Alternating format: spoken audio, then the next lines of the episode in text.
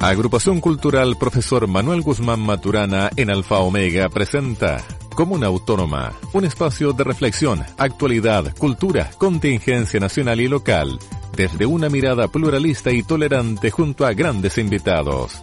Comuna Autónoma, cada sábado de 11.30 a 13 horas por el 106.5 de la frecuencia modulada. Radio Alfa Omega.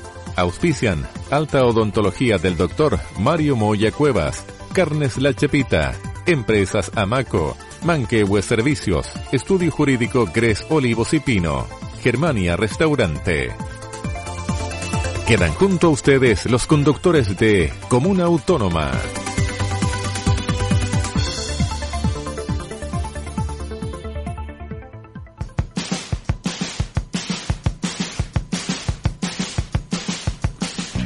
Buenas tardes, ya es buenas tardes, podemos decir buenas tardes, todavía no, muy temprano. No, faltan 25 minutos. Estoy, ah, estoy un Juan poquito Pablo. apurado entonces. Sí, pero- Buenos días entonces. Buenos días, don Juan A Pablo. usted y Gusto toda la de saludarle. gente que nos escucha en Comuna Autónoma. ¿Cómo va todo? ¿Bien? Bien, bien, una semana bastante movida.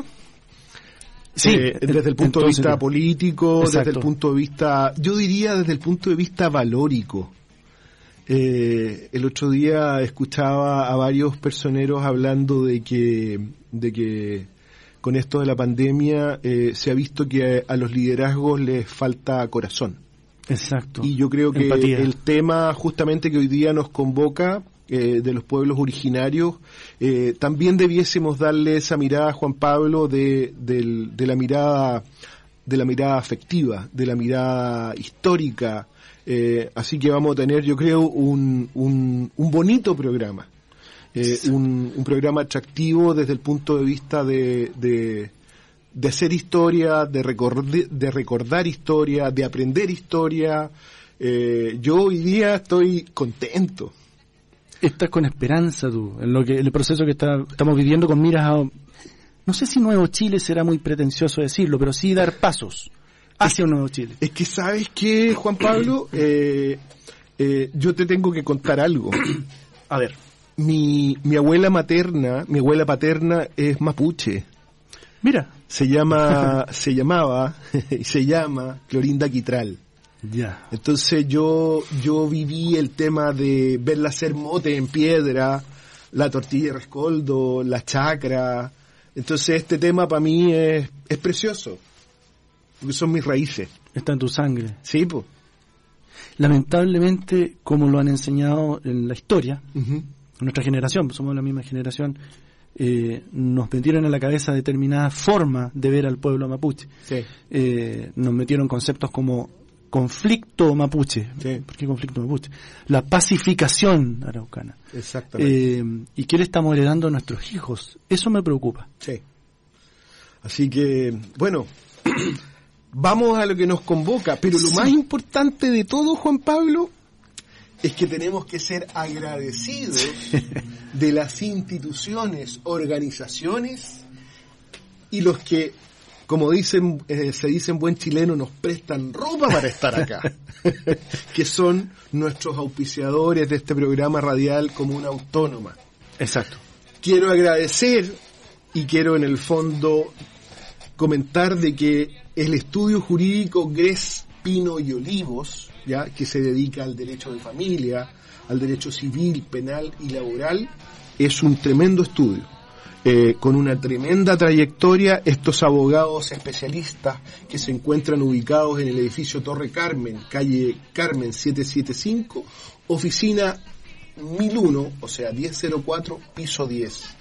Para contactos y atenciones, ya pueden comunicarse al teléfono de red fija 75 231 8224 75 23 18 204 o al correo Paula Cuyeo con doble L, Paula Cuyeo con C, arroba gpoasesorías.cl. Y qué mejor que la gastronomía. Claro, pues, en, en Germania Restaurant, comida tradicional chilena, carnes, mariscos y pescado selección, postres de elaboración propia, además de una amplia carta de vino de la zona. Estamos ubicados en Maipú, 1988, 1988, eh, Molina. Fonos de contacto, más 569-7577-6854, más 569-8811-5551. Germania Restaurant, la esquina de la buena mesa. Así es. Gran frase. Y qué mejor que hablar de un estupendo servicio como es Manquehue Servicio, sobre todo en la contingencia que estamos viviendo. Ellos son expertos en control de plagas e higiene ambiental para empresas y el hogar. Tienen una asesoría completa con un respaldo de un experto en manejo de plagas urbanas. Dirección, Las Heras 61 Curicó. Tiene además cobertura nacional. Al mail, operaciones arroba mqsa.cl.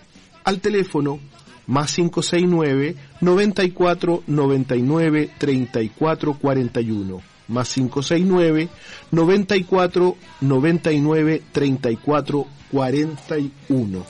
¿Qué También- mejor?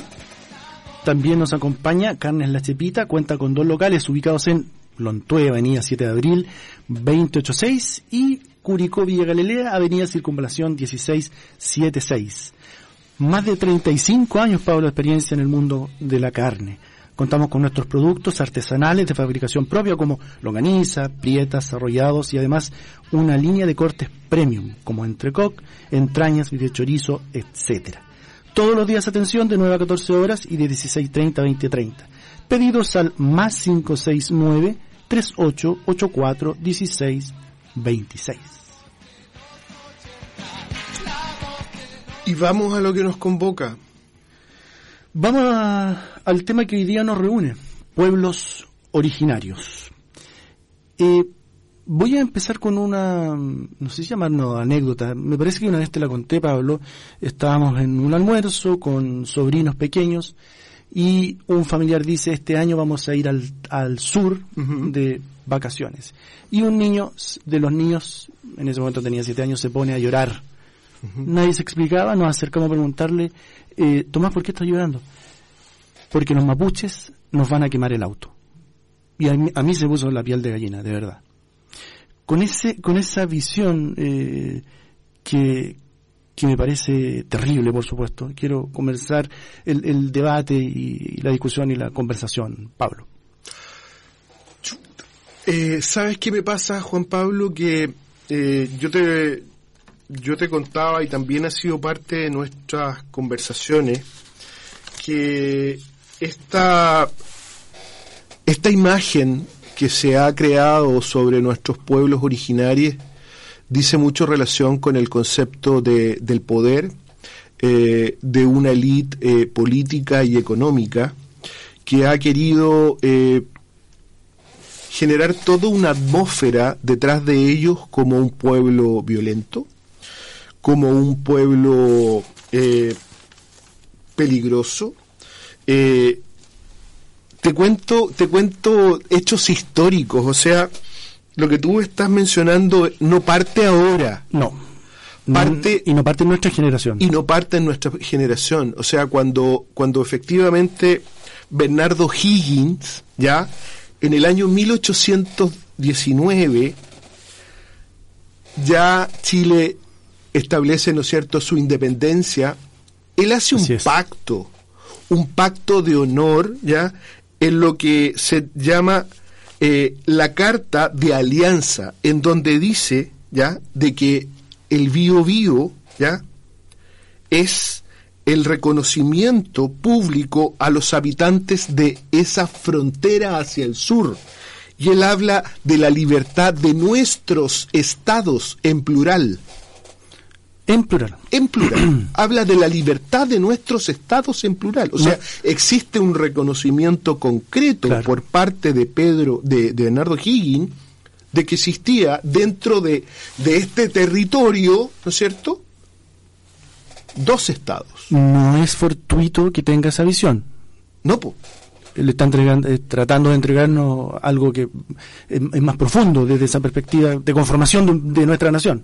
Exactamente, y piensa y piensa algo además desde el punto de vista político, o sea, Bernardo Higgins eh, en, en, toda esta conformación del Estado es es un es la primera nación en Latinoamérica donde Bernardo Higgins establece que la esclavitud en Chile no existe. Y eso queda tan, tan presente que para la guerra eh, contra la Confederación Perú-Boliviana, ¿ya? nosotros liberamos a los esclavos chinos que existían en el norte de Chile.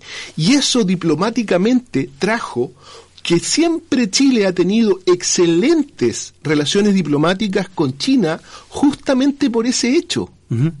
Entonces, ¿te fijas cómo, cómo toda esta inercia eh, se va transformando en cosas buenas y en cosas no tan buenas? Claro. Porque posteriormente a eso, esta oligarquía, ¿no es cierto?, que empieza a darse cuenta de que ya existe una independencia, que existe en el fondo el hecho de poder empezar a generar un cierto desarrollo, empieza a mirar al sur y se da cuenta de que hay suelo, hay riquezas y que se pueden hacer cosas. al precio que sea. Y al precio que sea. Y ahí justamente donde tú das en el clavo que comunicacionalmente se empieza a generar una campaña comunicacional en contra de nuestros pueblos originarios. Es más, Vicuña Maquena ya dice que el pueblo mapuche es un pueblo bruto, así es, indomable, enemigo de la civilización, vicioso y alcohólico. Y eso estaba publicado abierto a quien quisiera, quisiera verlo. No es algo que él dijo en un salón, no, él publicó esa visión Correcto. y la publica como eh, algo entre comillas normal, como una mm, interpretación en este caso del pueblo que hay que hay que dárselo a saber a, la gente. Y de ahí es lo que a mí me parece grave, que, insisto en ello, en cómo se nos ha ido enseñando la historia a nuestras generaciones, las generaciones anteriores, esta eh, forma acomodaticia de mostrarnos al pueblo mapuche, a los pueblos originarios. Una visión eh, demonizada, por decirlo de alguna manera, de, de, guerreros eh, en contra del una visión en contra del pueblo de Chile, eh, de ellos mismos, civilización, que, aman la naturaleza, a su pueblo, el nacimiento, los ancestros, nos los muestran como conflictivos y peligrosos. Y actual, como periodista, desde un punto de vista actual, el, es feroz, si tú analizas los noticiarios de televisión, por lo menos, eh, es feroz y, más que preocupante la manera en que nos están mostrando, la forma en que nos están filtrando lo que sucede en, en el sur. Pero ¿sabes qué es lo que me molesta y me duele, eh, Juan Pablo? Es que yo encuentro que eh, como, como nación eh, somos bastante bipolares. Porque, porque nos pavoneamos, ¿ya? De, del, del, del pueblo aguerrido, del que no fue sometido. Exacto. Del que luchó, no transó. Incluso, es más, el ejército de Chile siempre ha dicho, ejército vencedor jamás vencido. Pero sin embargo,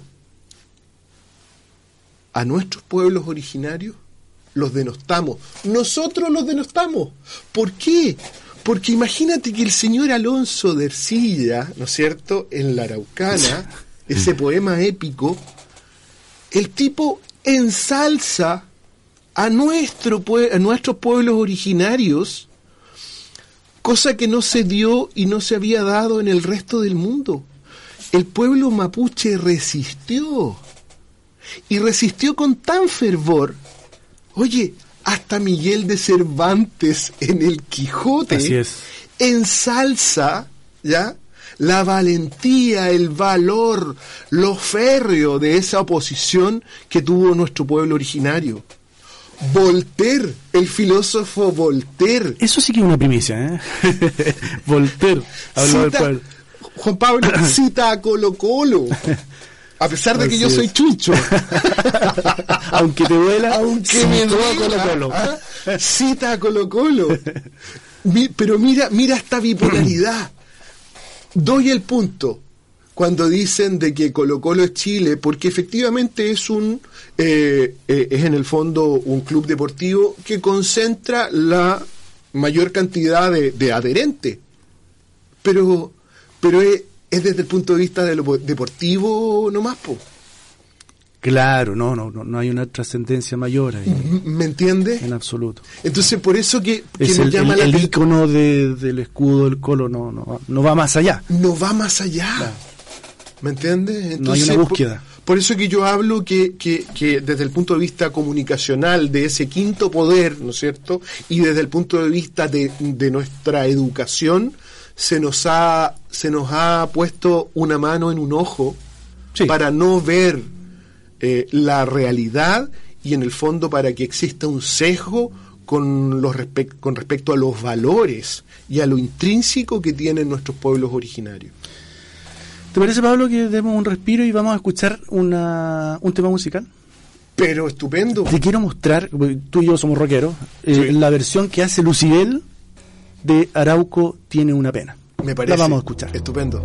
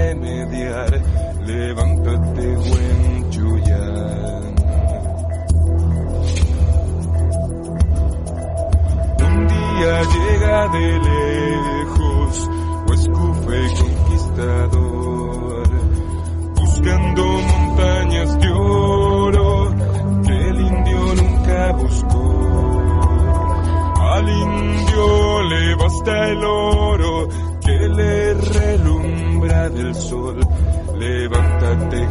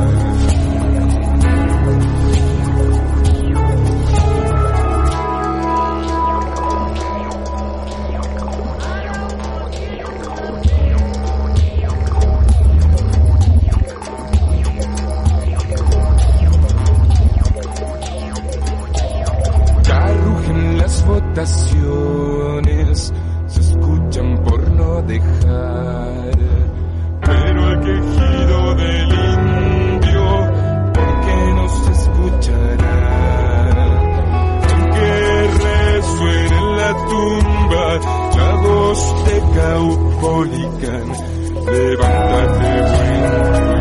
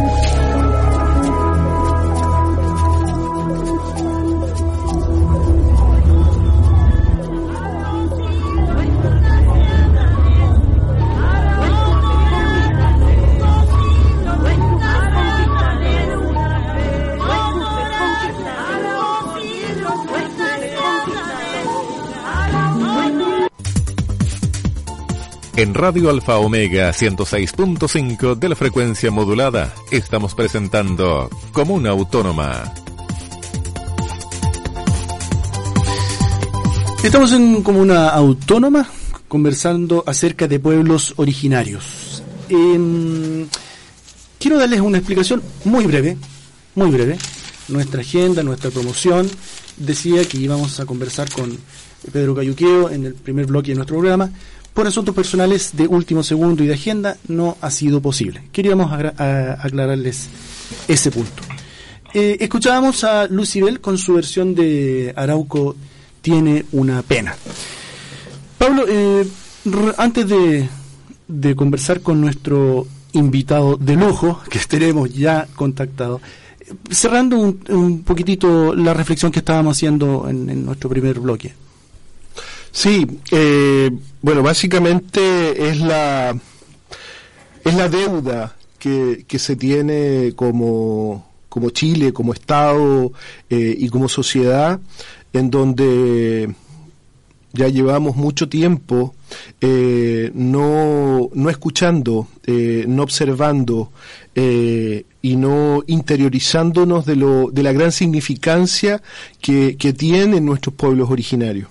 y, y, bajo esa mirada yo creo que la experiencia que tiene Jorge Baradit, las investigaciones que ha realizado, eh, sus libros, eh, sus programas en televisión, eh, nos van a invitar a justamente que nuestros auditores tengan mejores luces, porque hay mucho tema que conversar en distintas vertientes, en distintas en vertientes políticas, en vertientes históricas, en vertientes etnográficas, etcétera. Así que estoy contento y yo creo que nuestros auditores también de poder contar con la visión eh, de Jorge Baradita. Así que bienvenido Jorge, muchas gracias por acompañarnos en nuestro programa Comuna Autónoma.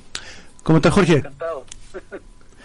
Eh, queremos agradecerte tu buena disposición, tu buena voluntad a conversar con nosotros, Jorge. Eso es lo primero. Eh, vamos a entrar en materia, Jorge. Eh, quisiera saber tu visión de que al tema mapuche se le nombre como conflicto mapuche. Eh, ¿Por qué conflicto? Bueno, es una de, la, una de las formas en que tú sabes que el que, el que nombra el mundo lo domina. Eh, por eso que era importante era importante para los españoles cuando llegaron en su afán de conquista, renombrar. Cuando tú nombras algo te adueñas de él. Eh, tú nombras a tu hijo, tú nombras a tu, a tu mascota, tú nombras el, lugar que funda. Y da lo mismo que ese lugar ya está ya, ha sido fundado, ¿no? Los, los, españoles llegan a Santiago, en Santiago había una, un, un asentamiento inca que tenía su propio nombre que se ha perdido. Y ellos de todas maneras llegan y lo nombran, Santiago de la Nueva Extremadura, y se adueñan de él. Entonces, la, la, manera en que tiene el, mundo contemporáneo de adueñarse o de resignificar o de darle un sentido a las cosas es nombrarlas. Por eso que también se llama pacificación de la Araucanía y no invasión.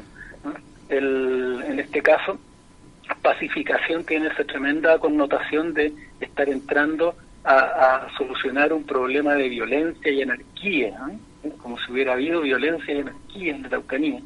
Y mm, en este caso conflicto mapuche le da esa connotación también, automática, que el conflicto es algo que tiene que ver con ellos. Y la verdad es que eh, esto es un conflicto del Estado chileno. Hay, hay que dejar súper claro acá que el, este el Estado chileno que aparece como el mediador, que aparece como el conciliador, en realidad es el gran responsable. Él es el culpable de todo lo que está ocurriendo hoy. Ni siquiera los colonos, ni siquiera los, los empresarios madereros. Yo, yo siempre veo a la gran empresa como un tiburón. Una gran empresa es un animal depredador.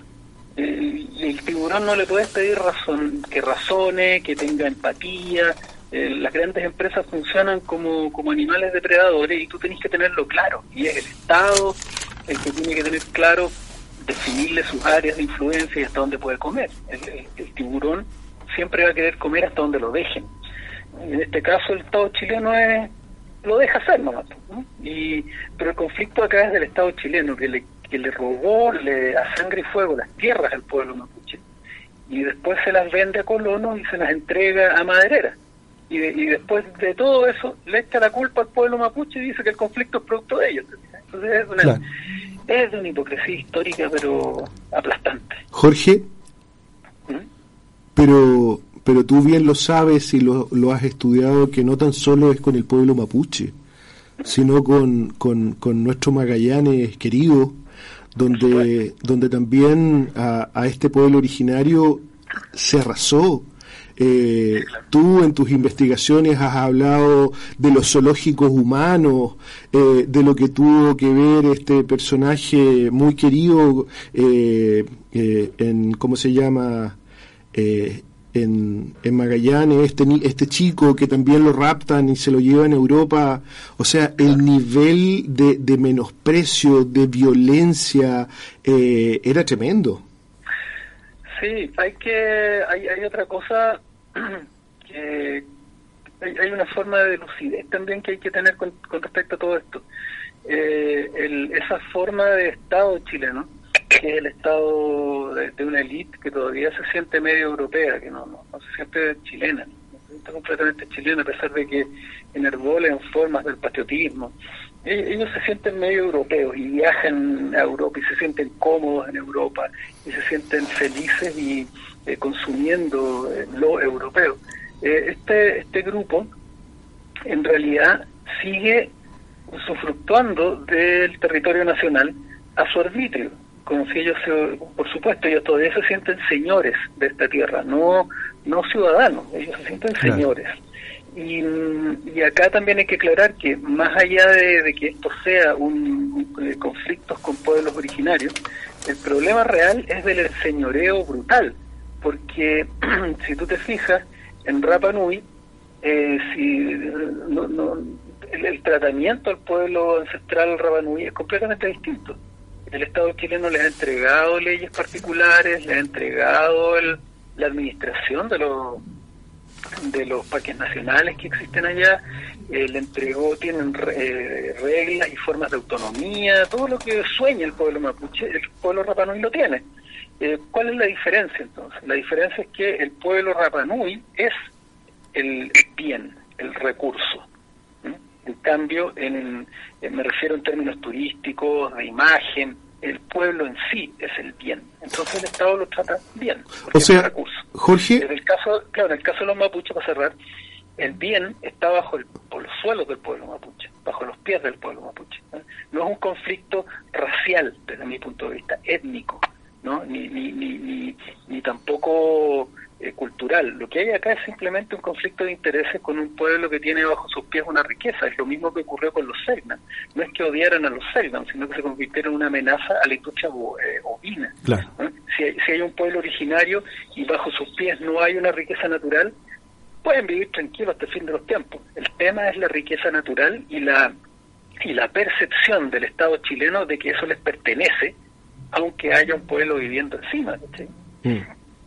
Jorge, eh, obviamente hay que analizar esto y, y tú eres un, un el, digamos la, la, mejor vertiente de eso por tus investigaciones. Eh, ¿Cometió un error político el pueblo mapuche al, al asociarse con este franchute Antoine eh, para poder en el fondo buscar una, un, un mejor recurso, tener mejores herramientas eh, para poder eh, consolidar esa cierta autonomía. Eh, lo estoy tirando así, pero me gustaría que en el fondo tú les explicaras a nuestros auditores de qué estamos hablando. Claro. Bueno, el, eh, un poco antes, antes, antes en la historia de Chile presentaba este Antoine de, de Toulon eh, como un como un loco. ¿no? Incluso siempre recuerdo un, libro de Walterio Millar donde lo presentaba como, como una excentricidad de la historia de Chile. Este es un francés que llega, un abogado que llega a la Araucanía y se presenta frente a los mapuches. Él se prepara antes, por supuesto, aprende un poco de mapudungún, eh, tiene unos planes bien, eh, tiene nada de loco, ¿no? aunque sí lo parece al inicio. Y les dice, miren, eh, la historia de la historia chilena lo presenta como un loco que se planta frente a los mapuches y les dice yo ahora soy su rey y que los mapuches se habrían reído y lo habrían celebrado y él habría creado una bandera, una constitución, un himno y lo presentan todo como muy pintoresco. Y dicen, bueno, el Estado chileno lo miró, dijo este gallo es un loco, lo agarró, él lo puso en un manicomio, después lo mandó de vuelta a Francia y se acabó. Y la verdad es que no es así, la verdad es que esto fue es bastante más complejo y, y tiene un, eh, marca un, un, punto de inflexión en la historia de Chile completa, quizás uno de sus capítulos más, más importantes. Eh, eh, Antoine de Toulon lo que hace es prepararse, se presenta frente a los mapuches y lo que les plantea es algo alucinante. Les dice, eh, en el fondo reconozcanme como rey de la Araucanía y yo voy a conseguir tutela del imperio francés para el pueblo mapuche. Ahora, ¿por qué no fue un error? porque también alguien dice, oye, por meterse con este gallo, el, el Estado de Chile para las antenas e invade la Araucanía. ¿no? Pero la verdad es que el, el, el, plan de invadir la Araucanía era, era tenía bastantes años ya.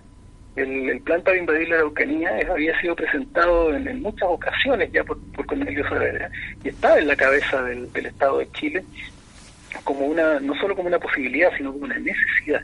Es un momento en la historia del mundo donde eh, se están produciendo conflictos, donde está aumentando la población y se están buscando, eh, se están buscando graneros del mundo. Y el territorio de la Araucanía era un territorio muy fértil, amplio, con enormes posibilidades para la, para la agricultura y era un, un, valor que estaba ahí, según el Estado chileno, abandonado. En ese momento la Araucanía tenía autonomía, tenía formas de autonomía que habían sido ratificadas por los españoles y por los mismos chilenos. El, eh, era no era territorios abandonados ni mucho menos y, y, entonces lo que pasa es que los, los mapuches hacen lo correcto los mapuches sabían que se nos venía encima que se les venía encima del, del Estado chileno en cualquier momento. Y ahí ven la posibilidad de eh, enfrentarnos en cierta igualdad de condiciones porque Antonio Tunón les dice eh, tutela me refiero a que nos van a mandar rifles armas para poder enfrentar al Estado chileno. Y los mapuches acogen esto, porque si no, créeme que lo habrían agarrado, lo habrían, lo habrían colgado de, de buena parte a, Antoine si esto no fuera, si, estuviera, hubiera sido un loco. Y, y, y, lo que ocurre ahí es que se detona finalmente el conflicto. Eh, llega la información a, Santiago y ellos toman la decisión de arrestar a este gallo. Y, y para que quede claro que Antoine de Tunón para el Estado de Chile no era cualquier loco, envían ni más ni menos que a Cornelio Saavedra, el propio Cornelio Saavedra, que después va, en, va a encabezar la invasión de la Araucanía, a una operación para detener a este a este tipo, que en el fondo estaba propiciando la, estaba, estaba viendo la posibilidad, estaba creando la posibilidad de un Chile cortado. También tenemos que pensar que en el siglo XIX todavía existía el, el imperialismo, era una cuestión concreta, real, es decir, ¿a qué, a qué me refiero? Un, un, un, país europeo podía llegar a un territorio no asegurado, plantar su bandera, traer tropas y se acabó la cuestión. O sea, eh, un, eso hicieron los ingleses en India, llegaron allá, plantaron su bandera, desplegaron tropas y dijeron, ahora esto es nuestro. Eso hacían los imperios. Entonces, la posibilidad de que Francia se instalara en la Araucanía, plantara la bandera y dijera esto es protectorado francés y desplegara tropas, era absolutamente cierta, era un riesgo real. Y habríamos tenido un Chile cortado a la mitad y teniendo que ahí en, el, en el bio, eh, pagando peaje y mostrando pasaporte para entrar a territorio francés. Eso era, eso era concreto, era, una posibilidad cierta. Ahora, em, lo que hizo el Estado chileno fue reaccionar rápido, antes que se desplegaran eh, la entrega de, armas y de desplegar tropas si el, si el, si el Estado francés, si el Imperio francés apoyaba este proyecto. Y ahí viene, claro, rápidamente eh, ya había un plan, el plan que muchas veces había mostrado con ellos y, y, se implementa solamente. Y entra en, entra en, una forma de eh, en una forma de, invasión que se que se es de triangulación. Se toma un sector de, de, la costa, un sector más cercano a la cordillera y se avanza por el centro. Y se crea un triángulo, una punta. Luego se aseguran los costados y van entrando en una formación militar con eh, gran devastación, con gran eh, con, una, con masacre, violación, quemas de, de, de asentamiento de una manera brutal. Jorge, eh, tú con tus libros has abierto una, a mi juicio, una brecha, has abierto una visión, visiones distintas de, de, lo que se nos ha enseñado. Mm. Y a propósito de ello, eh, tomando el concepto de historia, a nosotros en, en, en los colegios se nos enseñó una visión súper antojadiza del pueblo mapuche. Yo recuerdo que había clases que el profesor decía algo absolutamente normal, no, ellos son alcohólicos y son flojos. Y se normalizaba. Y si era, ah, mamá, sí, ellos son flojos y alcohólicos, como normal. Jamás se nos dijo, por ejemplo, la disposición del pueblo mapuche a parlamentar, por ejemplo, jamás se nos dijo. Eh, ¿por, ¿por, qué esa, ese acomodamiento tan feroz, Jorge, en la historia que se nos entregó? Porque, bueno, lo primero, lo primero que quiero, que me gustaría decirle sí a los, auditores, que lo que he dicho al principio, ¿no? que mm, por supuesto, hoy día es súper necesario, escuchar que desgraciadamente Pedro no, había podido asistir.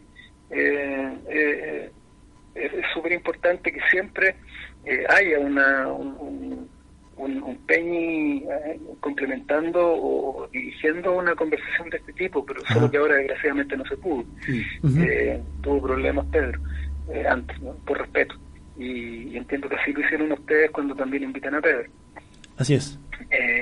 Entonces, lo, que, lo que hay que entender es que esto es una táctica natural, normal, o sea, normalizada, usual de cualquier de cualquier eh, frente en conflicto. Cuando cuando los alemanes eh, tuvieron que invadir Rusia, la propaganda era que eran unos malditos, desgraciados, violadores, criminales, entonces había que matarlos. Cuando toman las iniciativas contra el pueblo judío eran unos demonios pervertidos, desgraciados. Esto se trata de demonizar al enemigo. El Chile, en, el momento previo a la, a la invasión de la Araucanía, tenía esta, esta necesidad de, de, ampliar su espacio vital, conseguir tierras de cultivo. Era, era una riqueza que estaba ahí, según el, según el establishment chileno de la época, era territorio abandonado eh, porque los mapuches no tienen el mismo concepto de productividad que tenemos nosotros, que tenemos los, los, los, latinoamericanos, los europeos americanos. hoy día en la mañana, fíjate, conversaba con, con mi hijo sobre eso, que él me preguntaba por qué también se decía que eh, los los mexicanos eran flojos, ¿no? Y que estaba esta caricatura de Speedy González, que siempre quería dormir siesta. Incluso la, la, caricatura, nosotros no llegamos a percibir la, ironía que había detrás de la caricatura de Speedy González, porque eh, los norteamericanos consideraban lentos y flojos a los mexicanos. Entonces poner a un ratón energético e hiperveloz era irónico, era un ah, Entonces, yo le, yo le contaba que hay una diferencia súper importante. Eh, los europeos eh, tienen esta actitud violenta, radical, de explotación de la tierra, de extraerla, de no considerar el medio ambiente. Viene de una, de una cultura, la cultura cristiana occidental, que tiene su raíz, tiene raíces bien profundas. Y vamos a partir de una de sus primeras raíces. El, el pueblo donde se anida el cristianismo, el pueblo judío, tiene la idea de que el mundo el mundo no es aquí, no el mundo no es acá. Cuando cuando Jesús dice mi reino no es de este mundo, ¿no? El, pueblo judío tenía tenía prohibido em, adorar imágenes o, o- objetos del mundo real. O sea, eh, le tenían animadversión a la idolatría por un monte, por un árbol, por, por un animal, ¿cachai? Entonces el, el, el mundo, Dios, Jehová, estaba en otro lado, no estaba en el mundo. Después cuando el cristianismo pasa a Grecia, en Grecia se, se alimenta del, del platonismo y el platonismo también dice, no, es que nosotros solamente vemos imágenes, el- la realidad está en otro lado, ¿no? La teoría de la caverna que, la, que, que- que se le enseña a todos los niños. la- El mito. nosotros solo, claro, y, y después pasa a Europa y, y entra en contacto con tribus bárbaras, eh, que los bárbaros europeos, que son cazadores.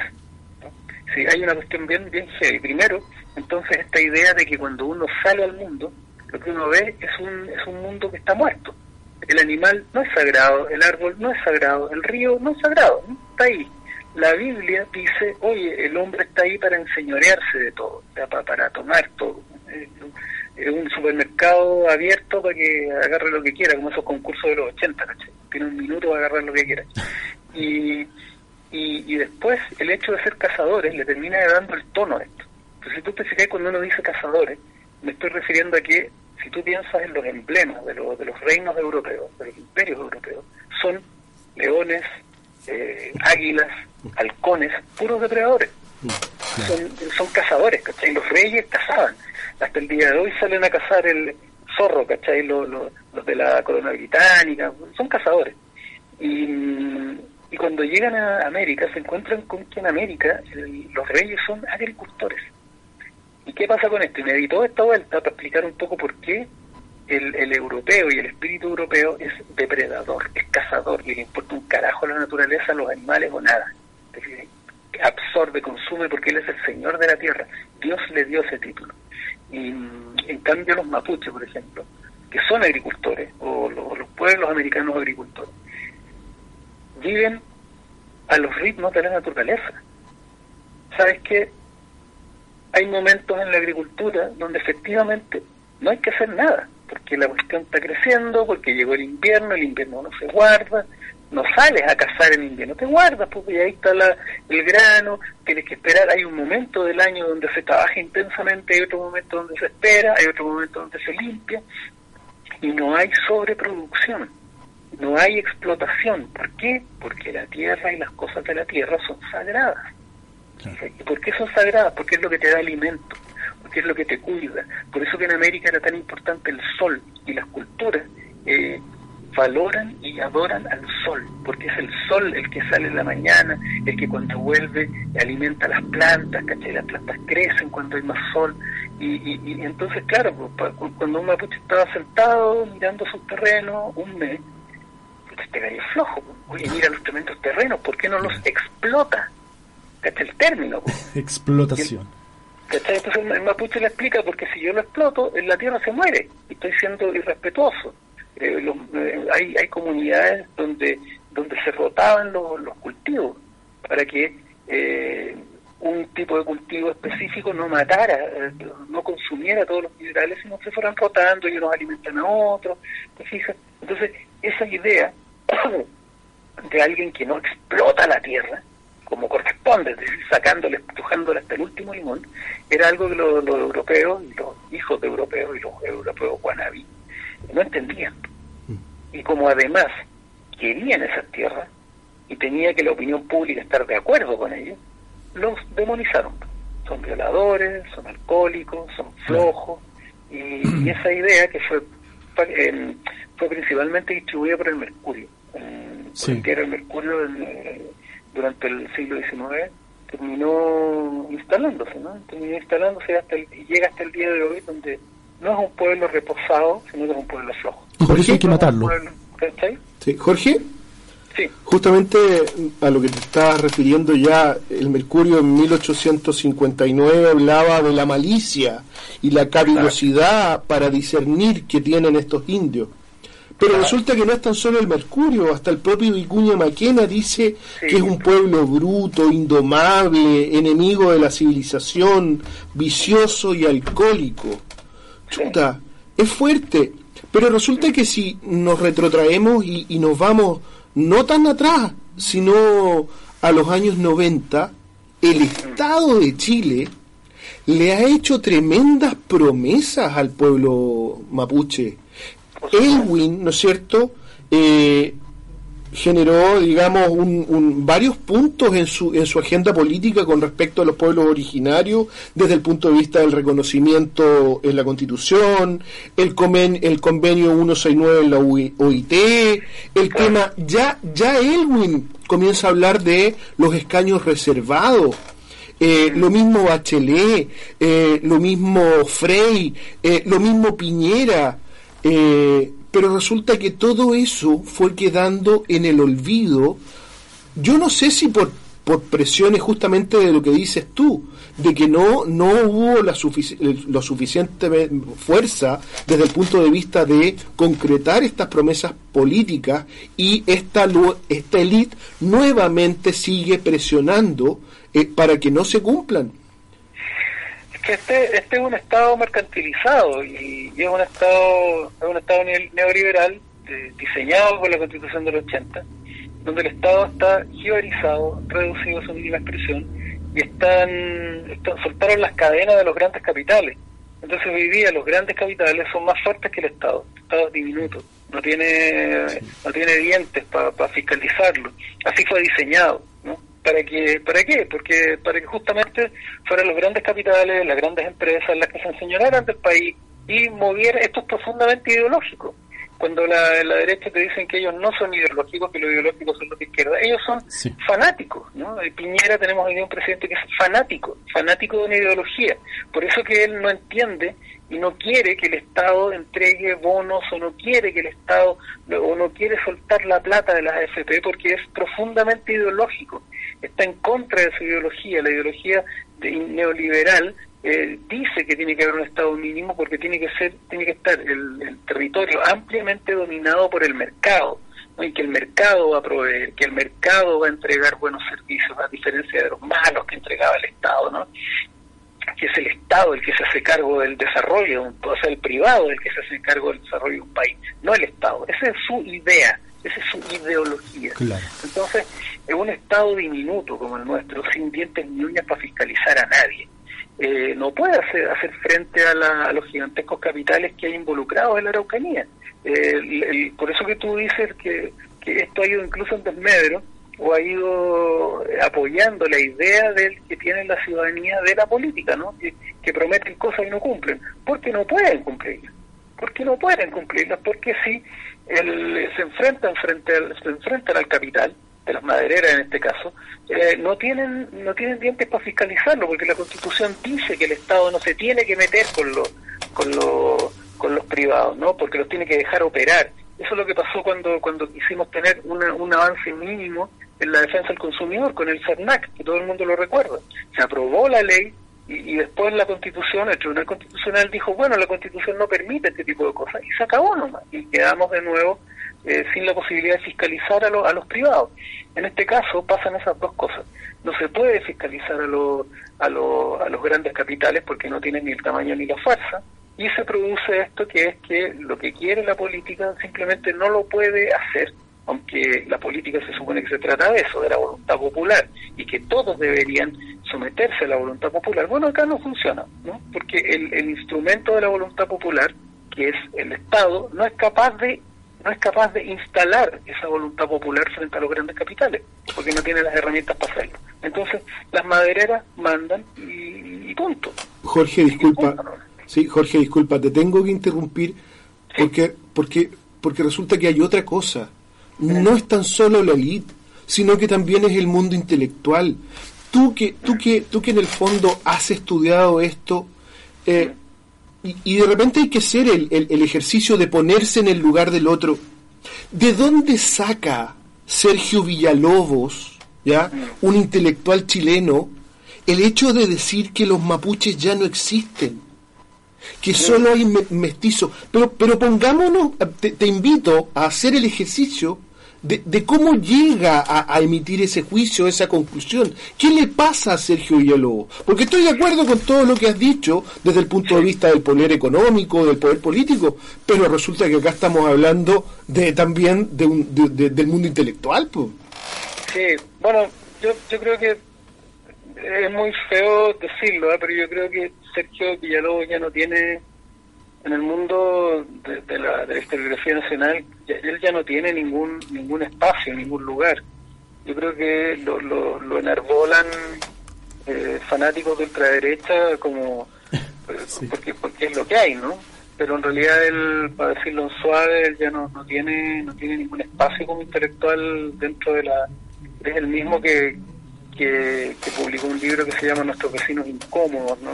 En el fondo para basurear a Bolivia es un, es un eh, ha estado ha estado emitiendo opiniones, papers, pequeños libritos, pero que son son un poquitito panfletarios. Yo creo que, él, él, tiene obra hacia atrás, pero con, con, con, humildad, porque yo no soy no soy historiador, soy investigador de, esta historia.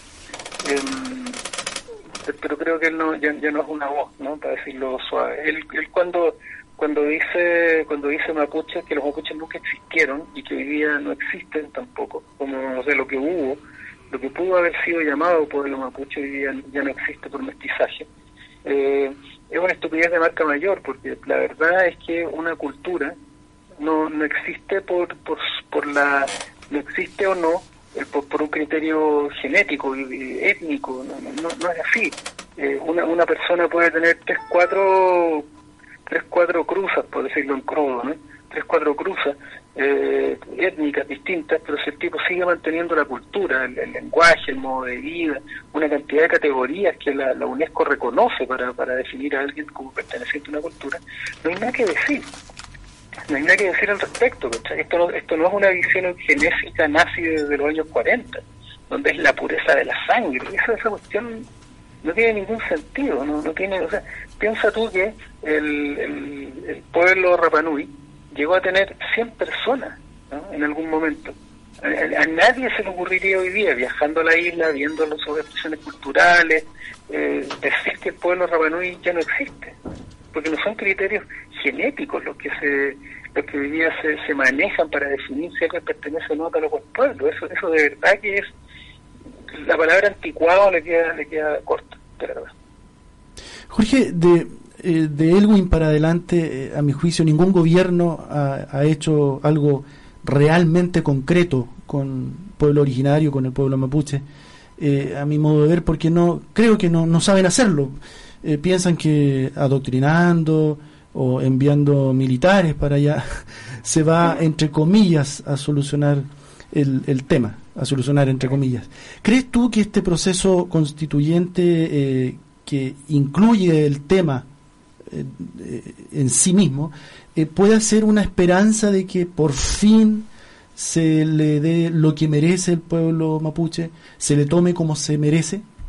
Por supuesto, yo este proceso constituyente está cargado de esperanza y cuando la gente dice no, esto no va a pasar nada, el, el, un proceso constituyente o más bien, perdón, una convención constitucional no va a ser la respuesta a todo. hay un error en pensar que, que, el, proceso de la convención constitucional es el movimiento constituyente. Son, eh, la convención constitucional es una parte del movimiento constituyente. El movimiento constituyente nacional en realidad es un gigantesco cambio en la, llamémosle, el, un cambio paradigmático en la sociedad chilena. Una sociedad chilena que estaba eh, eh, que estaba acostumbrada a, percibir el poder como algo que baja desde arriba hacia abajo, incluso las versiones más, más progresistas en nuestra historia veían veían el, país como una organización piramidal. Eh, hoy día se cambió completamente, hoy día es la autorrepresentación, es la, la sumatoria de pequeños grupos identitarios que, para decirlo de alguna manera, los que los que desde abajo hacia arriba levantan sus voces y quieren un espacio en la administración del poder. Eh, es completamente distinto a lo que Chile ha vivido prácticamente durante durante su historia, lo que está ocurriendo hoy. Entonces, dentro de esos grupos están, por supuesto, las naciones, los pueblos, naciones y, las culturas. el- lo que tiene que haber acá es que esté acompañado de una estructura de distribución del poder y de tamaño del poder del Estado que le permita administrar el país. Hoy día esta constitución no le permite al Estado administrar el país. ¿A qué me refiero? A lo que te decía antes. No son capaces de llamar a terreno, de, de- de pegarle una paipa y de ordenar a los grandes capitales. Los grandes capitales hacen lo que quieren, no porque los políticos sean malos, sino que porque simplemente no tienen las herramientas para hacerlo y a veces también son malos y están comprados porque todo este modelo se los permite. ¿sí? Entonces, una nueva constitución requiere de instalar un Estado robusto, moderno, ágil, fuerte, capaz de llamar al orden a cualquiera de los integrantes que estén operando en esta, en esta sociedad, entre ellos las madereras, las mineras, las sociedades de explotación, eh, a todas, ¿no? de manera de poder, eh, de poder instalar una idea central que la gente está solicitando, que el centro de las preocupaciones del Estado sea la persona, no las empresas. Entonces, en este sentido, los mapuches eh, son personas, tienen características particulares, su cultura tiene, tiene ciertas, ciertas también características, puede ser protegido de la misma manera. Eh, porque hoy día eh, alguien dice, oye, pero es que hoy día no se hace nada. Yo te digo, si se ratifica, si se ratificó el convenio 169 de la OIT, eso ya dice que el pueblo, los pueblos deben ser protegidos, eh, su incluso instala que tienen que haber formas de autonomía porque eso protege la cultura al, al, al hacer ejercicio, al ejercer sus formas particulares de organización, de resolución de conflictos, justicia, qué sé yo, se protege a esa cultura de desaparecer. Bueno, hoy día es letra muerta porque el Estado no tiene la fuerza para instalarlo. Entonces tiene que haber un Estado central fuerte, nervioso, vertebral, que sea capaz de eh, enfrentarse a cualquier forma de poder para mantener el eje, que es la protección de las personas, su cultura, su patrimonio, su pueblo, su idea, y entre ellos el pueblo mapuche. Jorge. Yo estoy lleno de esperanza en ese sentido. Mm. Jorge, en este sentido de, de, de la historia y de lo que de lo que nos ha pasado como, como nación, como pueblo, incluso como como, como planeta, eh, el tema de, de los derechos y de los derechos humanos es un tema para mí reciente. O sea, fue la señora del presidente Eisenhower la que en el fondo, después de del, del, del genocidio, de, la, de, de, de, de barrer, ¿no es cierto?, con, con, eh, con el pueblo judío, eh, empieza, ¿no es cierto?, a, a, desarrollar esta idea de esta declaración eh, de los derechos humanos. O sea, eh, y el tema de lo que dices tú, de la OIT, son posteriores al año 2000. O sea, pucha que, no, que nos ha costado, ¿ah? Entonces, entonces eh, eh, citando a Pedro, tal como lo decías tú, Pedro tiene una frase súper potente que dice que, que Chile es un amor no correspondido para los mapuches. Entonces, pero, pero si, si, si, si, somos reflexivos y somos críticos, eh, chuta, también a los mapuches, eh, al pueblo mapuche, les ha costado eh, tener una real representación, porque ellos tuvieron la CAM, tienen la CAM, tienen, tuvieron la ITL, la AñL, tienen eh, eh, el tema del Partido Nacionalista Gualmapuyén. Eh, entonces, también han tenido varias organizaciones en donde también al, al, Estado le ha dicho con quién converso, con quién trato, y resulta de que en 2007 ya la CAM, de la cual eh, Pedro Cayuqueo muy joven se retira porque él es como el, el de la parte juvenil, ¿no es cierto?, de la CAM, la CAM el 2007 dice, nuestra lucha es de carácter indianista, revolucionario y antisistémico. Entonces cuando se dice que es antisistémico ya no hay nada más que decir, o sea, ¿con quién conversamos? Es complejo porque una de las características históricas del, pueblo mapuche es su carencia de liderazgo central. Esto que esto que a veces, y, y fíjate tú que es bien curioso porque esta característica se replicó en el estallido. El estallido, eh, porque, porque una, una de las desgracias de tener eh, movimientos centralizados es que tú podés comprar a los líderes de ese movimiento centralizado o los podéis descabezar o en el, peor de los casos los podéis matar ¿no? si queréis enfrentarlo y, y, el, y, el, y todo la, el castillo para abajo se derrumba ¿no?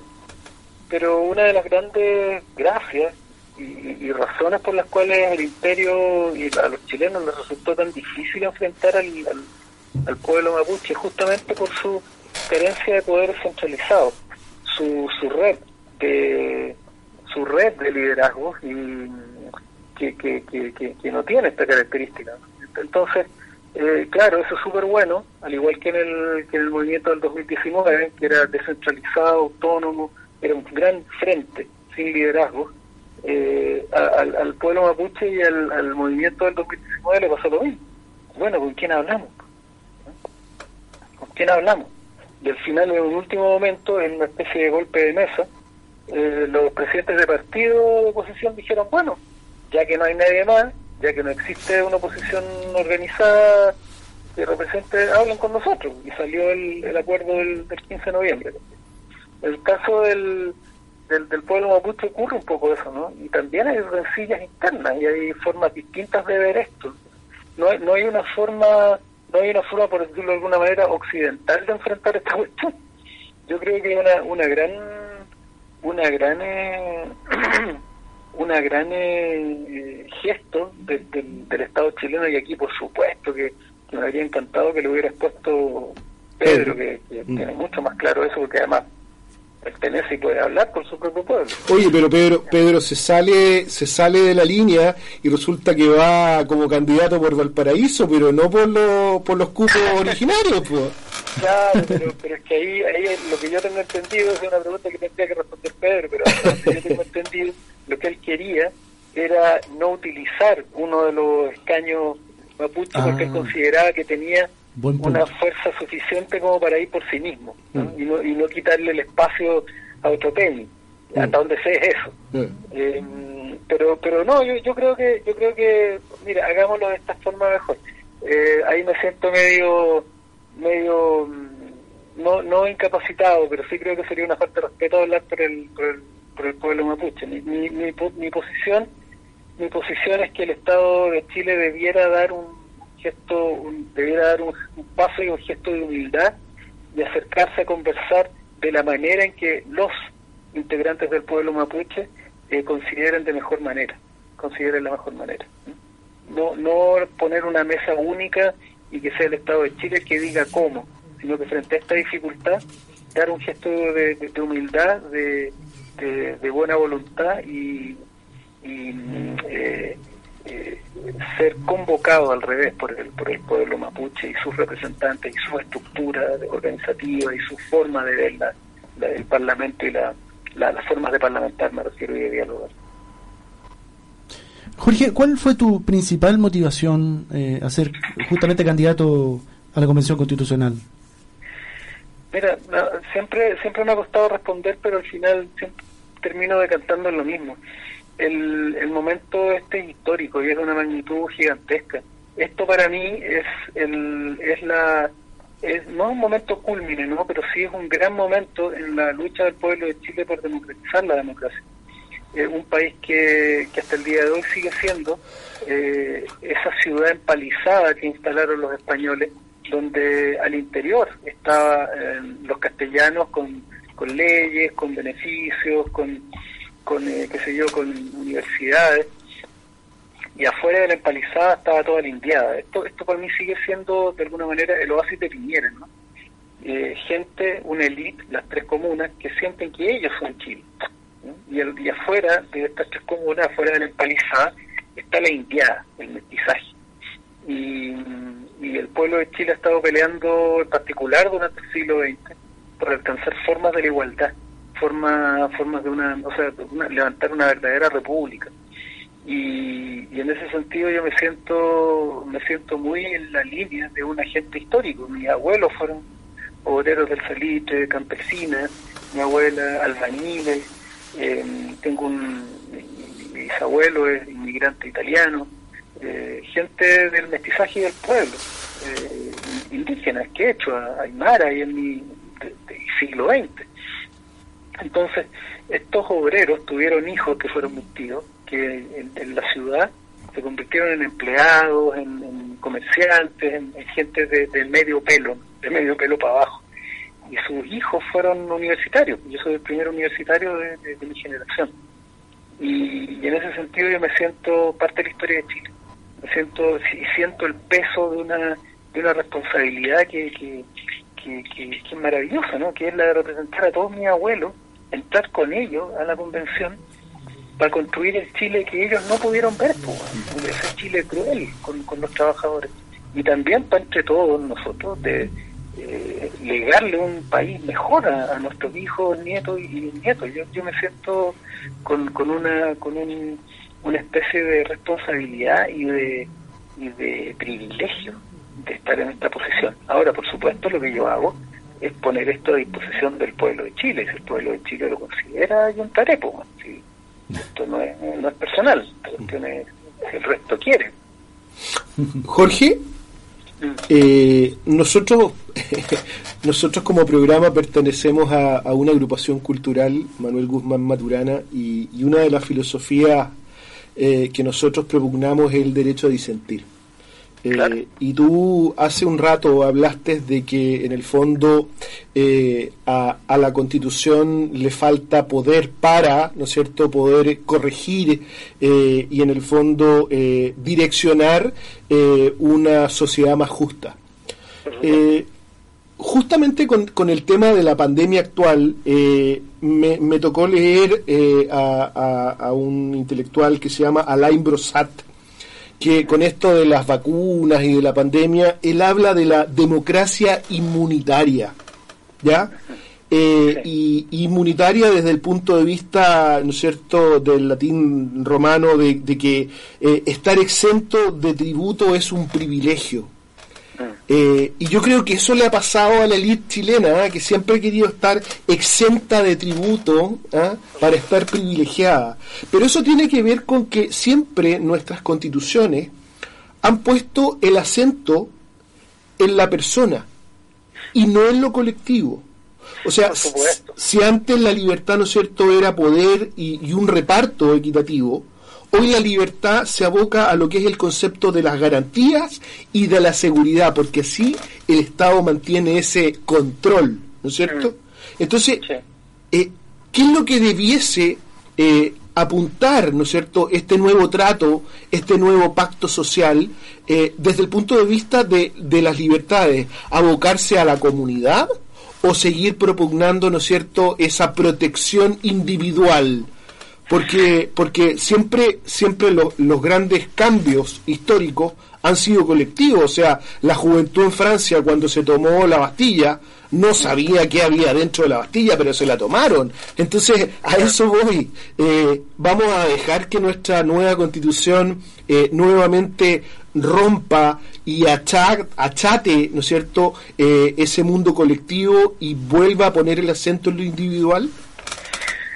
Sí, una de las el, primer video que yo que yo armé para pedagógico que lo hicimos con Claudio Nachi, con, con Camila Musante, dos, abogados, Claudio Nachi, un reconocido abogado de, derechos humanos, tenía que ver con eso, explicar qué, cuál era la diferencia entre la Constitución del 80 y lo que estábamos buscando. Mm.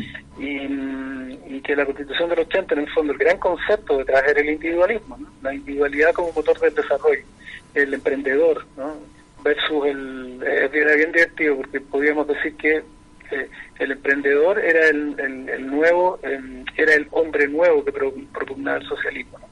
El hombre nuevo que era este este personaje que estaba inmerso en, una, en un colectivo, que era capaz de luchar por el otro, una especie de cristianismo activista, socialista bien bien bien heavy. Eh, versus este el, el emprendedor, el el tipo que nadie le ganó, nadie le dio nada, nadie le regaló nada, que él lo hizo todo solo, ¿no? que es una especie de self-made man gringo, pero en, en, una sociedad completamente distinta. Y, y, que lo que nosotros teníamos que, a lo que teníamos que regresar no era un capricho ideológico, eh, porque alguien podría decir, bueno, ¿por qué el, colectivismo, como le dicen respectivamente los libertarios, se apoderaron de ese eh, libertario era anarquista y ahora resulta que significa prácticamente todo lo contrario. Y, y, el, y, debíamos, por qué debíamos eh, ser colectivistas y, o individualistas? ¿no? ¿Cuál era el, cuál era la, por, qué uno por encima del otro? ¿Por qué? ¿no? bueno, esto no es capricho ideológico, esto además responde a, una a una tradición o más bien a una forma cultural. Chile no es Holanda, en Holanda anda súper bien tema del individualismo por una porque es una cultura que se construyó sobre el protestantismo que también formulaba inclinaciones en ese sentido, en la tierra de Paruja Espinosa, eh, allá les anda perfecto, pero, pero, pero porque además es una sociedad en extremo igualitaria que permite que las personas tengan individualmente las mismas oportunidades. En Chile no. En Chile, cuando tú tenías el 80% del país con ingresos bajos, eh, con una desigualdad enorme, los únicos que pueden efectivamente ejercer la individualidad como motor de su, su desarrollo son unos pocos, mm. porque tienen las herramientas, el resto no, el resto, o yo siempre les digo, ¿cómo se puede considerar eh, que, que, va a ser eficiente un modelo para Chile individualista si el 80% del país no se puede pagar un cáncer con sus propias uñas? No se pueden pagar una buena educación desde preescolar a universitario con sus propias uñas, sin endeudarse que, endeudarse es una forma de fracaso, eh, significa que no pudiste. Eh, entonces, y además cultural, además cultural, en Chile nuestros pueblos ancestrales eran eh, comunitarios, las formas como resolvían los conflictos o, los problemas, las carencias, las comunidades era de manera, en, comunidad, los, los mapuches, los, así, los pueblos en el norte se financiaban tierras comunes, eh, en, el sur los beliches, la minga, por ejemplo, no un ejemplo, desde cómo todos trabajaban, acá en Chile ni siquiera había moneda, ni siquiera había trueque, lo que había era trabajo por trabajo en los pueblos originarios.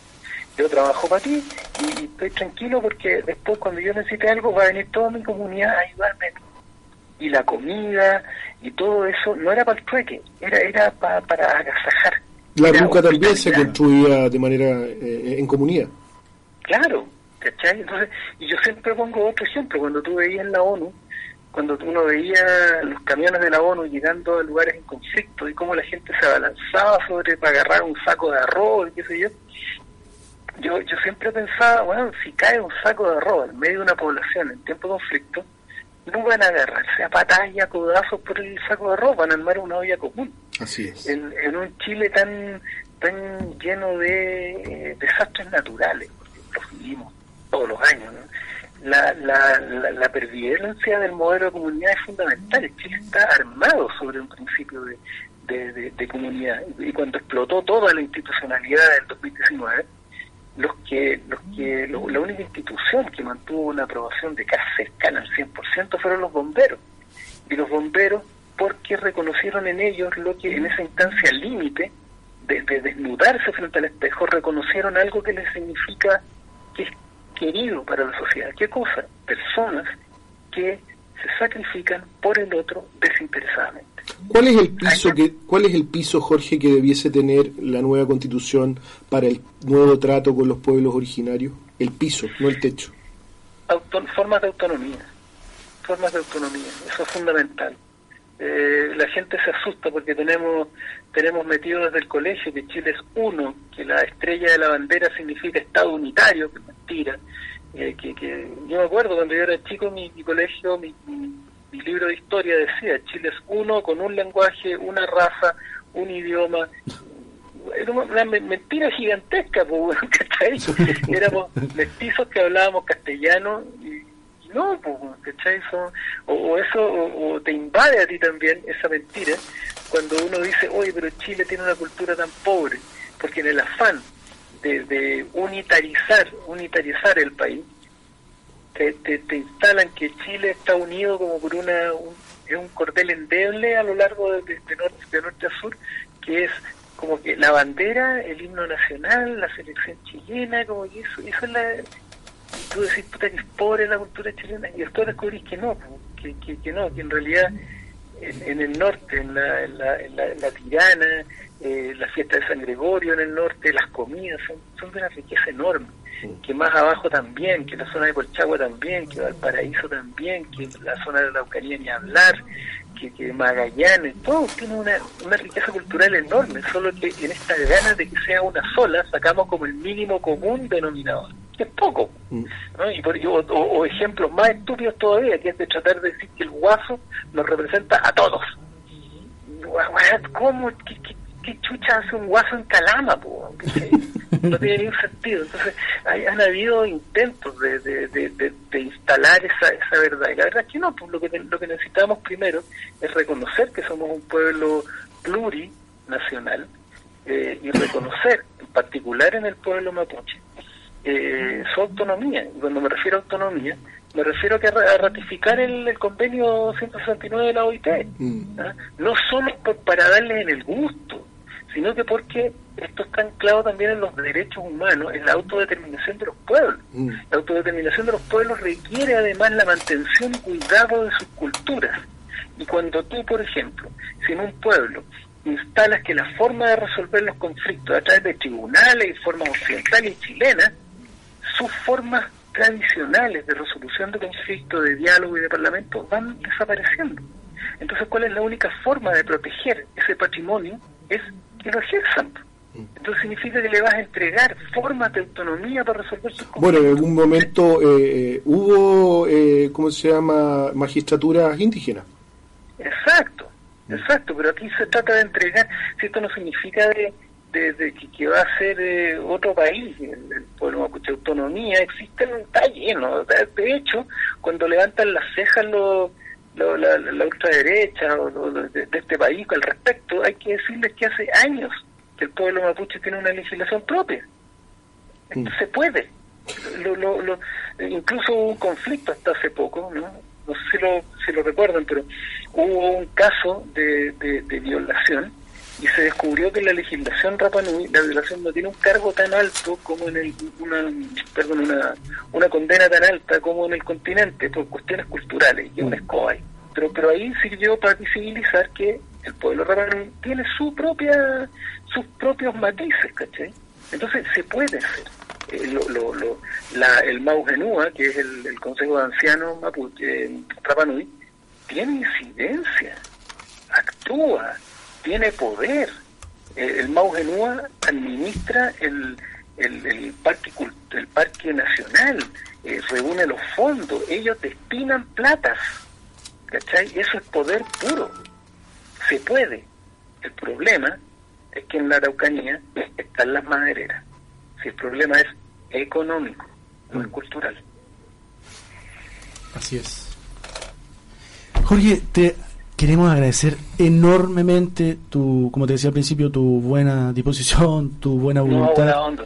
Y además agradecerte en lo personal por toda la visión que has abierto con, con tus libros, con este revolver la historia y, y justamente hacernos despertar en, en muchos aspectos que creíamos que nor- normalizado, que creíamos que la historia era así y punto. Eso ha sido, Claro. una, creo yo, una motivación eh, especialmente para las generaciones más jóvenes.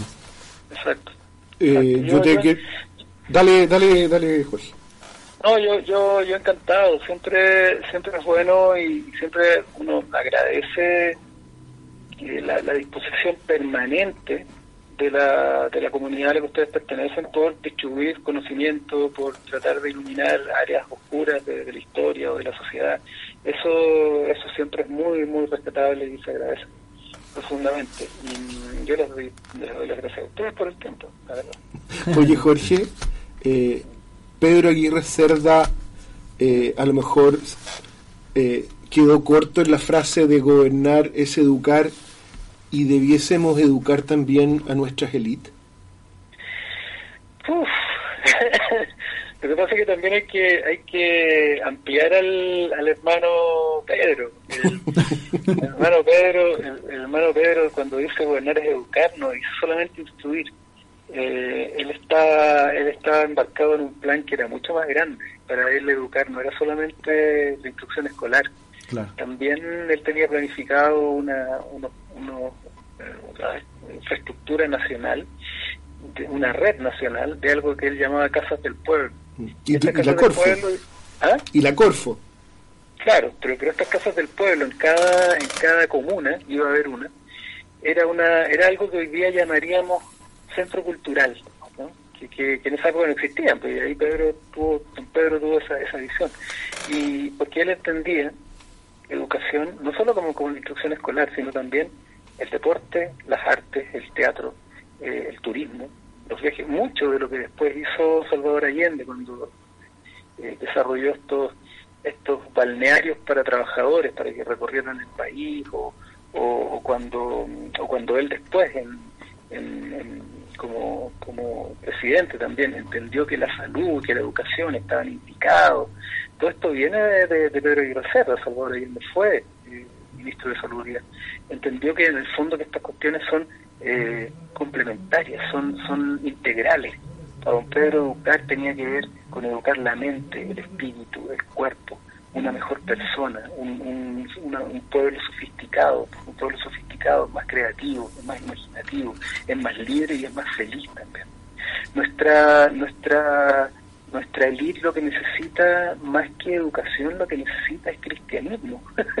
necesita, necesita un poco, eh, necesita un poco, yo sin ser, sin ser cristiano, sin ser católico, no lo soy, pero reconozco reconozco en, esa en esa doctrina que ellos dicen seguir una forma del humanismo no quiere al otro como a ti mismo eh, empatiza en el fondo. Eh, eso es lo que a ellos les falta escucharse a ellos mismos escuchar destinar el domingo que el domingo sea tenga sentido el resto de la semana. Y sobre todo con, con, lo que hemos conversado hoy día de la, de la cosmovisión mapuche, donde el mapuche pone el acento en la persona y no en el objeto o la cosa. Claro, claro por supuesto. Sí, mira, la gran gracia a mí, como como Winca, ¿cachai? Como, como Peñi, como, como mestizo, el pueblo mapuche tiene un gran una gran herencia esperando.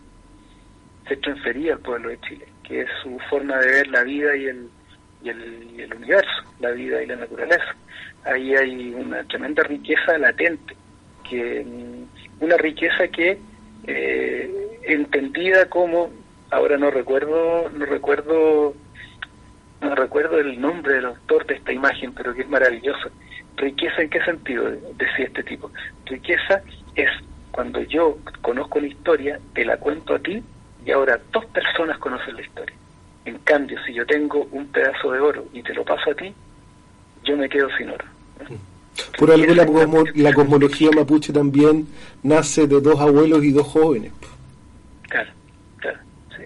Hay, hay mucha, hay mucha maravilla todavía que hay, hay, una enorme riqueza eh, esperando ser transferida al pueblo chileno de parte del pueblo mapuche. Eso yo, estoy, yo creo que está ocurriendo en todo Está en proceso de ocurrir. Pedro, gracias, gracias, gracias, gracias. gracias totales, Jorge. No, yo encantado de verdad. Un abrazo a usted y un saludo a toda la audiencia y, un abrazo fraternal. Oye, para los guasitos de Curicó, porque así nos trataban cuando nos íbamos a Santiago a estudiar, pues si a todos los... ¿eh? El, racismo está en todos lados. Sí, me pasó mil veces. Sí, yo, yo, yo soy porteño, así que sabéis que al final todos los amigos bacanes que conozco en Santiago son de región. bueno, bueno. Me parece. Un abrazo inmenso, Jorge. Que estén súper bien. Igual tú. Chao, chao. Muchas gracias. Ahí estábamos conversando una hora que se pasó volando con el gran Jorge Baradit, escritor chileno no, no fue media hora, fue una hora. Fue una hora. Exactamente. Nos va, a retar el jefe. Oye, y nos está mirando. Igual, igual, igual como pasó en la red, ¿ah? igual como pasó en la red, a mí, a mí, me llamó el jefe en la semana. Ah, sí. Sí, y me dijo, ¿qué hay a hablar el sábado? Entonces yo por eso que me fui despacito, porque no, que, ah, no quiero que, que me llame de nuevo el jefe. ¿ah? Puede ser. Evitarlo, hay que evitarlo. Oigan, les quiero contar que el registro, el registro de esta conversación y de este espacio eh, lo pueden encontrar en www.radioalfamega.cl. Así que lo pueden revisar y, volver a escuchar. Eh, para eso es, es para estar abierto al debate, abierto a la, a la comunidad. Eh, Pablo, antes de cerrar, nos queda saludar a dos, dos de nuestros auspiciadores alta odontología del doctor Mario Moya, implantes y rehabilitación. Se ubica en Carmen 764. Atención con hora programada. Fono 752-328175 o al WhatsApp más 569 8436 70 21. Amaco Servicios Ambientales, una empresa con 37 años de experiencia en el mercado de los servicios ambientales, con presencia en las regiones de O'Higgins, Maule, Ñuble y Bio Bio. O- Amplio stock de portátiles para arriendo, servicios de limpias fosa- fosas, transporte de riles, etcétera. Casa Matriz en Prat número 150, y- eh, perdón, 55.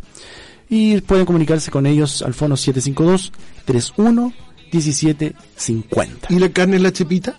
La, la saludamos en el primer bloque, eh, pero no, no podemos volver a Ah, saludarla, ¿no? perfecto. Es que no se olviden los auditores que cuenta con dos locales. Exacto. En Lontué, Avenida 7 de Abril 2086 y en Curicó, Villa Galilea, Avenida Circunvalación 1676. Justamente. Nos quedan tres minutos. Sí, así que estrujémoslos bien, bien, bien.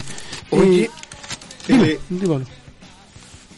Dígame, señor. es increíble, eh, como conversábamos con Jorge, esta, esta amalgama que, de la cual nunca vamos a poder romper eh, estos lazos. ¿ah?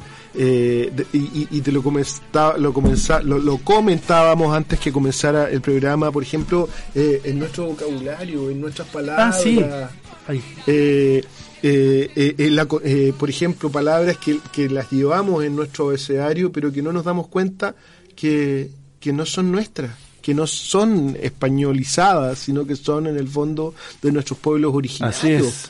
Hay, hay tanta, eh, el, el aconcharse, eh, eh, el aguachar, el atrincar. La trinca, claro. Sí, po, eh, el boche, eh, el cacharpearse. ¿Te acuerdas de nuestros Sí. abuelos cuando hablaban de que había que cacharpearse? ¿Ah? el boche, ¿ah? la cachativa, ¿ah? el cachureo, el cagüín. El cagüín, absolutamente. Y algo que te gusta mucho a ti, po, A ver, ¿qué y, a, y- y a muchos de nuestros auditores, el cauceo. El cauceo, sí. Sí, pues el cocaví, ¿ah? Eh, el cuco, Ah, el cuco viene de ahí. Sí, No, no, po, no, no, no el cuco sabía. también, eh, la chacra, eh, las chalas, ¿ah? el charquicán, ¿para qué decir? po? Exacto. El charquicán. Entonces, pucha que tenemos, no nos, no nos podemos separar, ¿ah? Estamos inviolablemente Unidos, conectados. claro, claro. Yo espero que haya una nueva visión, que todo este despertar, el, el mismo estallido, eh, donde las banderas eh, mapuches son uno de los principales íconos. Espero que haya una visión pronta, nueva, renovada, a pesar de lo que nos informan todos los días los, los noticieros de televisión. Eh, te lo digo pensando fundamentalmente en las generaciones nuevas. Mm, Yo a mi hija la, la bauticé, entre comillas, con rito mapuche Me parece. y lo hice por lo mismo y, y desde- ella tiene casi cinco años y trato de hablarle al respecto porque quiero que ella en el futuro en su adolescencia eh, tenga otro bagaje me preocupa de sobremanera y soy majadero en decirlo la forma en que se trata y se muestra a, los- a los pueblos originarios fundamentalmente como periodista en, en los medios de comunicación Sí. Yo, yo para terminar, eh, eh, Juan Pablo, eh,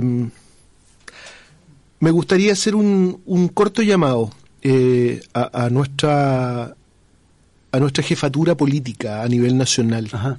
Eh, mucho se hablaba de que eh, en Chile habían existido grandes estadistas y, y yo considero que para ser un estadista uno tiene que romper los lazos del ego eh, y tiene que aceptar que las buenas ideas nacen también de los otros. claro Eh, por lo tanto, eh, yo creo que esta semana que viene va a ser una semana crucial para entender eh, que los otros también tienen buenas ideas, que, en los acuerdos están las construcciones a futuro, que en los acuerdos están los avances y que los, en los acuerdos eh, nos transformamos justos para los demás débiles, los cuales los nos necesitan. Así que con eso me gustaría terminar, estimado amigo y compañero de muchas batallas, Y- Juan Pablo. y de todas las batallas que vengan, Pablito. Gracias y bueno, que sea este un- no solamente un tema puesto en el debate, sino también puesto como puesto también como una esperanza en el futuro Chile que esperamos construir de aquí a 50 años más. Sí. Así que gracias a todos. A nuestra audiencia, darle las gracias por escucharnos, por permitirnos este espacio. Sí, por Eh, supuesto. y, y aquí estamos. Vamos a, a, tal como lo dijo Jorge, como agrupación cultural Manuel Guzmán Maturana, eh, seguir, seguir porque porque en el fondo necesitamos eh, romper los grandes paradigmas de que solo eh, el quinto poder es el que puede comunicar. Yo creo que esta conversación de lo particular y de lo hacer comunidad dice relación con lo que estamos haciendo acá en Radio Alfa Mega. Estamos construyendo comunidad, estamos construyendo un relato, estamos construyendo una historia. No puede ser, por ejemplo, que acá en Curicó no tengamos un museo, Por no ejemplo. tengamos historia.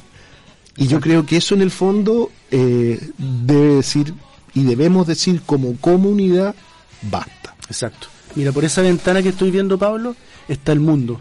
Sí. Por esa ventana está el mundo. Y ahí estamos instalando, a través de este espacio, el debate. Así es. Gracias a todos. Nos volvemos a encontrar el próximo sábado. Un abrazo, cuídense mucho.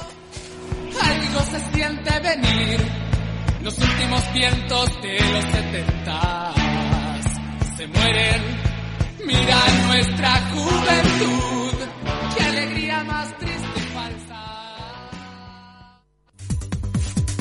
En Radio Alfa Omega hemos presentado Comuna Autónoma.